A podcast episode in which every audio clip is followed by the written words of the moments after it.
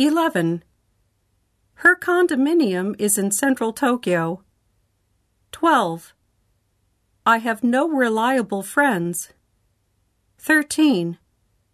You should discuss this problem with a doctor. 14.